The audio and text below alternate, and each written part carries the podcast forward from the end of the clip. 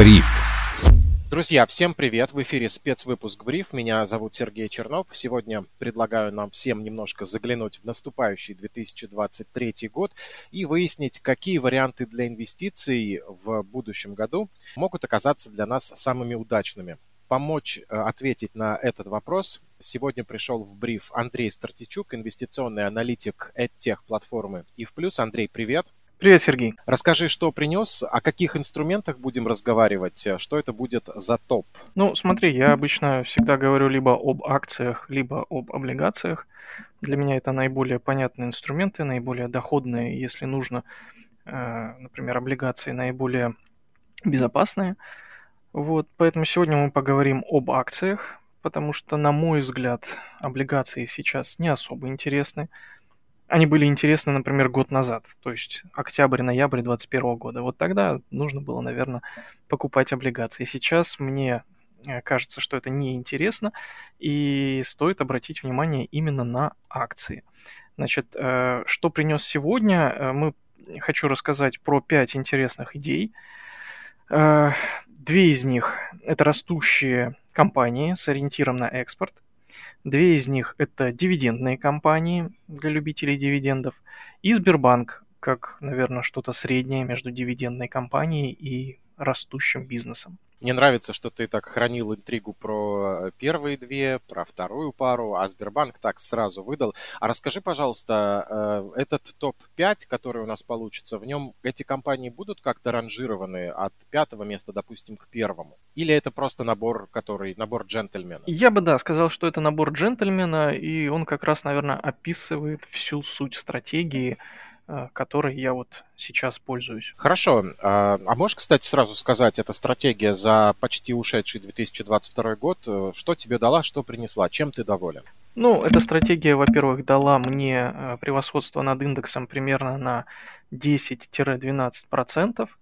Ну, когда я говорю превосходство, это значит, что мой портфель, например, меньше упал, чем упал индекс. Э, на мой взгляд, все-таки инвестор, долгосрочный инвестор должен ориентироваться именно на э, победу над индексом.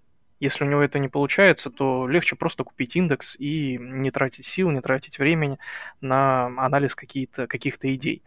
Э, я стараюсь именно вот в своей стратегии хотя бы как-то обыгрывать, хоть на чуть-чуть, но обыгрывать индекс. Ну вот последние там три, чуть больше лет мне это удается. Возможно, это просто ошибка выжившего, как бы я не стал акцентировать на этом внимание. Ну, какая разница, когда на самом деле ты доволен своим результатом? Да. Мне, если честно, когда весь рынок просел на 40%, увидеть, что у меня просадка составила всего 17%, ну, вот у меня это, скорее всего, ошибка выжившего, потому что я не профессионал, но мне не важно на самом деле, что это, я доволен. И давай тогда заглянем все-таки в твой набор. Сбербанк ты уже упомянул. Почему это один из лучших вариантов на следующий год? На мой взгляд, наверное, Сбербанк довольно недооценивали а, многие инвесторы. То есть мы проводили, если помнишь, различные инвестиционные комитеты, и довольно часто я слышал о том, что банковский сектор умер, что у банковского сектора проблемы. В принципе, оно так и есть. То есть выяснилось, что э, банки понесли большие потери, очень много э, они проиграли, скажем так, своей прибыли на, во-первых, девальвации рубля, а потом на его укреплении. То есть, если так посмотреть, то это были, наверное, ключевые причины, э, помимо резервов, да, ключевые причины их неудач. Позволь немного влезу здесь. Э, да, мы понимаем, что в кризис финансовый сектор страдает в первую очередь, а если кто-то не понял про инвестиционные комитеты, то это такой формат встреч с инвестиционными аналитиками, которые проводятся на образовательной платформе ИФ+, где регулярно во время продолжительного, ну, достаточного по продолжительности эфира специалисты вместе с подписчиками платформы разбирают конкретный сектор экономики, эмитентов, которые в нем присутствуют, говорят о текущем состоянии компании и о том, что у них планируется в будущем. И такой комитет по финансовому сектору проходил сразу после начала всем известных событий, по-моему, в марте. Да, на нем действительно э, такие вещи звучали. Извини, что в лес должен был пояснить слушателям. Э, продолжай, пожалуйста. Да нет, все правильно. Это я как-то уже по привычке, что у нас постоянно проходят инвест, инвесткомитеты, как бы дальше иду. Ну так вот, э, Сбербанк недавно начал отчитываться, точнее, э, точнее сказать, вернулся к отчетности. То есть с октября он раскрывает информацию, пусть и не полную, но короткую, по крайней мере, а, о своей прибыли ежемесячно. И я полагаю, как и полагал, в принципе, раньше, что э, банк переживет довольно нормально этот кризис, то есть, скорее всего, год закончится с прибылью. И в дальнейшем э, банк может вернуться вот э, к тому уровню прибыли, который он зарабатывал раньше. Возможно, это будет не сразу. То есть мы, например, по итогам 2021 года увидели 1 и почти 3 триллиона рублей. Э, я не рассчитываю, что это будет сразу, но думаю, что он вернется там за год-два. Но как бы есть у этой стратегии и минусы. То есть мы все знаем об эмбарго цен, цен на нефть. Э, а так как все-таки Сбербанк это отражение российской экономики, то здесь он может понести потери. Но я предполагаю как бы три варианта развития событий. Первый вариант развития событий – это банк заработает примерно 250 миллиардов, может быть 300 в лучшем случае, до конца года. То есть за 2022 год он заработает примерно 250 миллиардов. Э, по моим подсчетам, это примерно 6 рублей на акцию потенциальных дивидендов.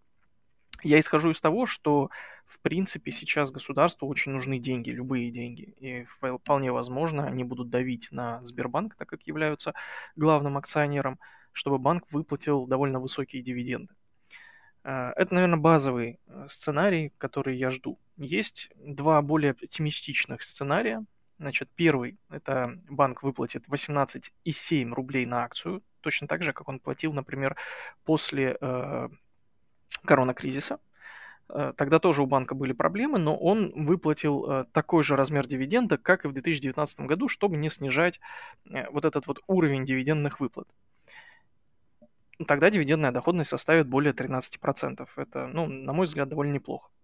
И, наверное, самый оптимистичный вариант – это банк же не платил дивиденды за 2021 год. То есть эти деньги, конечно, наверное, пошли на э, сохранение капитала, но вполне возможно банк мог бы выплатить дивиденд за 2021 год в размере 27 рублей.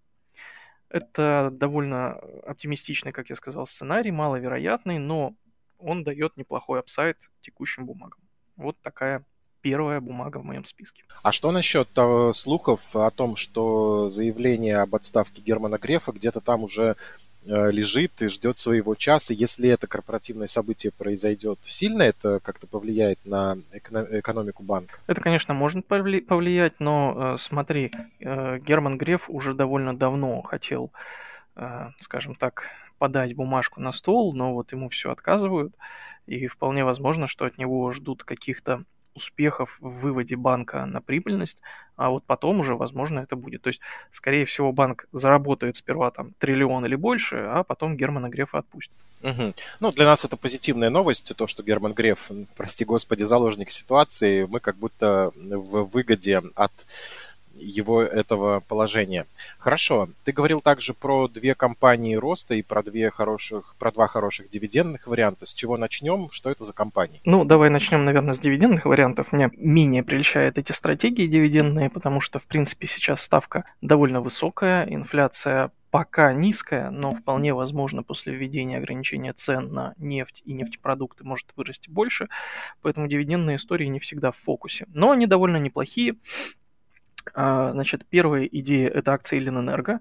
А, сейчас бумаги очень сильно упали, мне кажется, на том, что э, инвесторы не до конца поняли, почему произошло вот это событие неполной выплаты.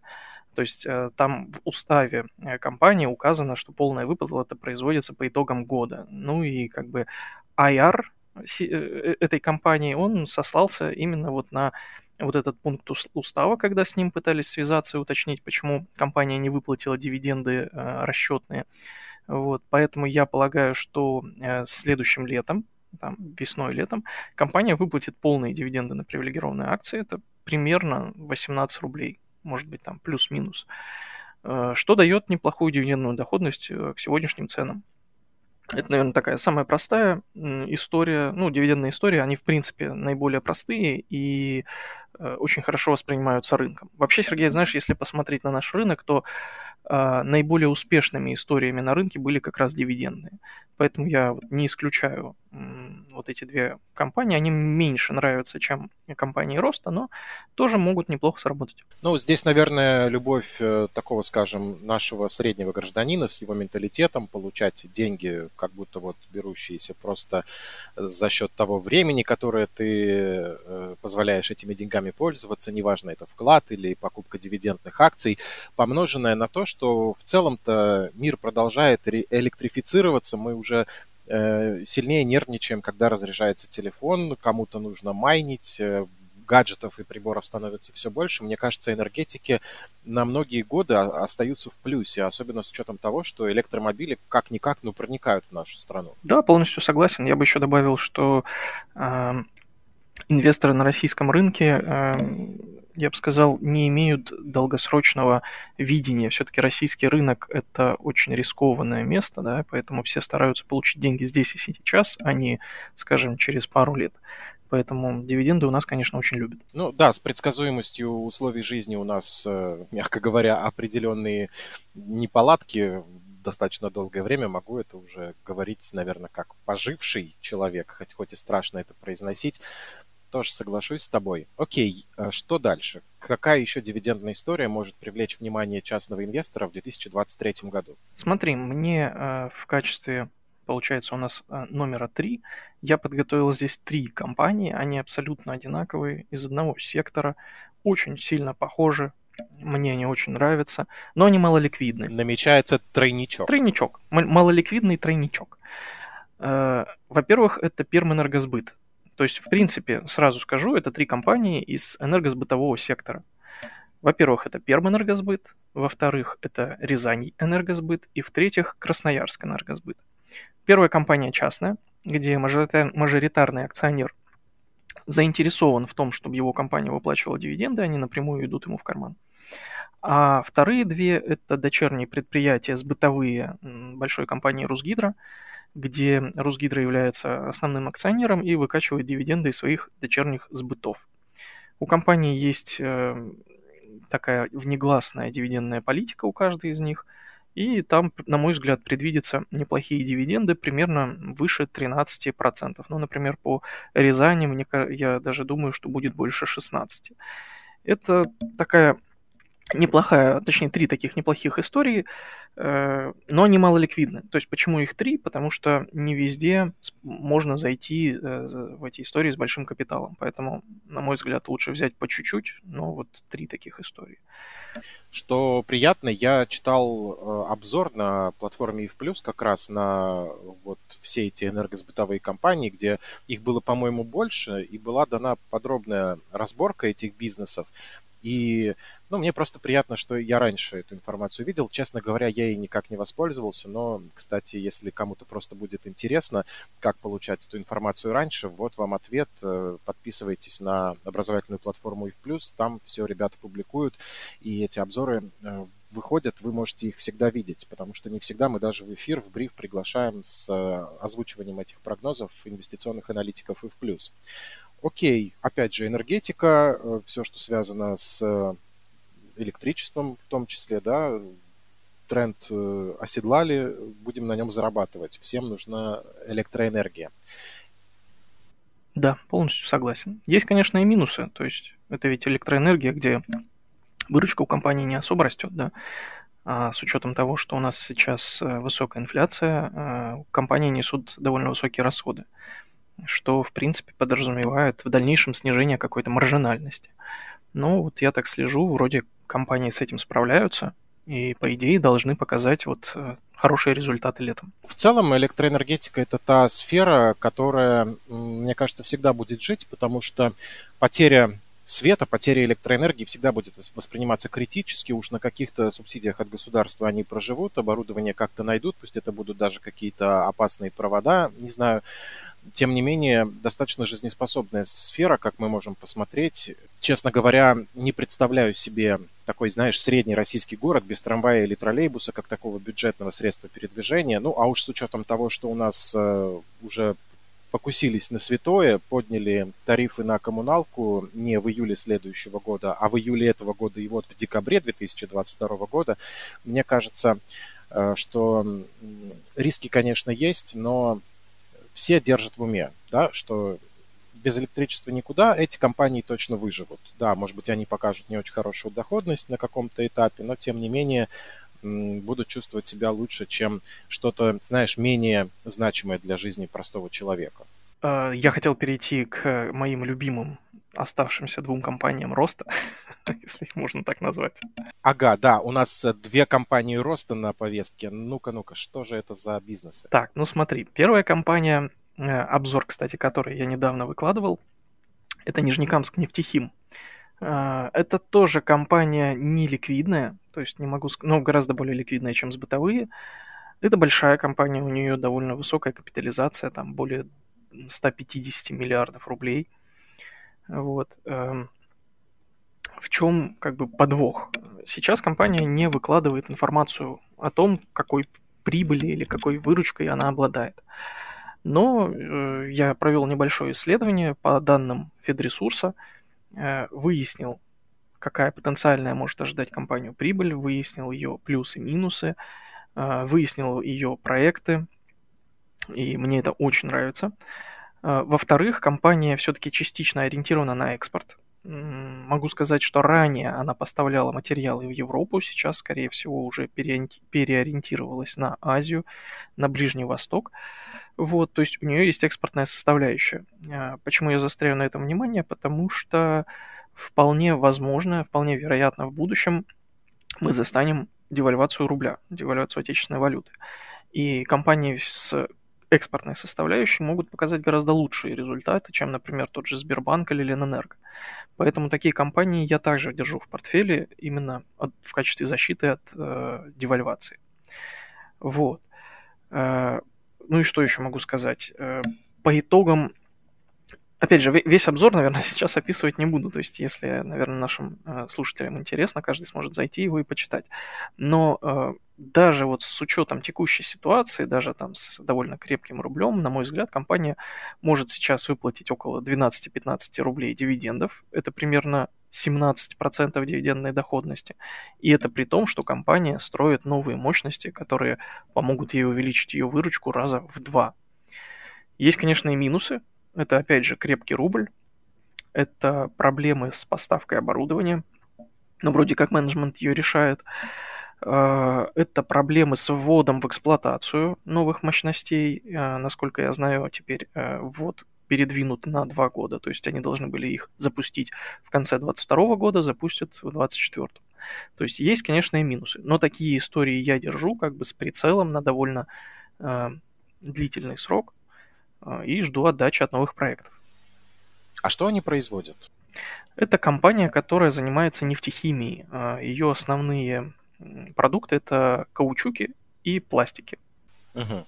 Ну, пластик, понятно, сейчас востребованная вещь, как бы с ним не боролись, а каучук это покрышки, наверное, мячики резиновые, что-то еще? Да, что-то такое. Ну, все ездят, все летают, сцепление с дорогой важно. Мне кажется, рынок сбыта у них будет всегда, несмотря даже на санкции. Ну, что касается рынка сбыта, то около 60% они продают внутри страны, да, то есть это никуда не уйдет, и, возможно, даже им станет лучше от того, что уйдут какие-то иностранные конкуренты. Вот, но также у них около 40% раньше, по крайней мере, был, э, была доля экспорта.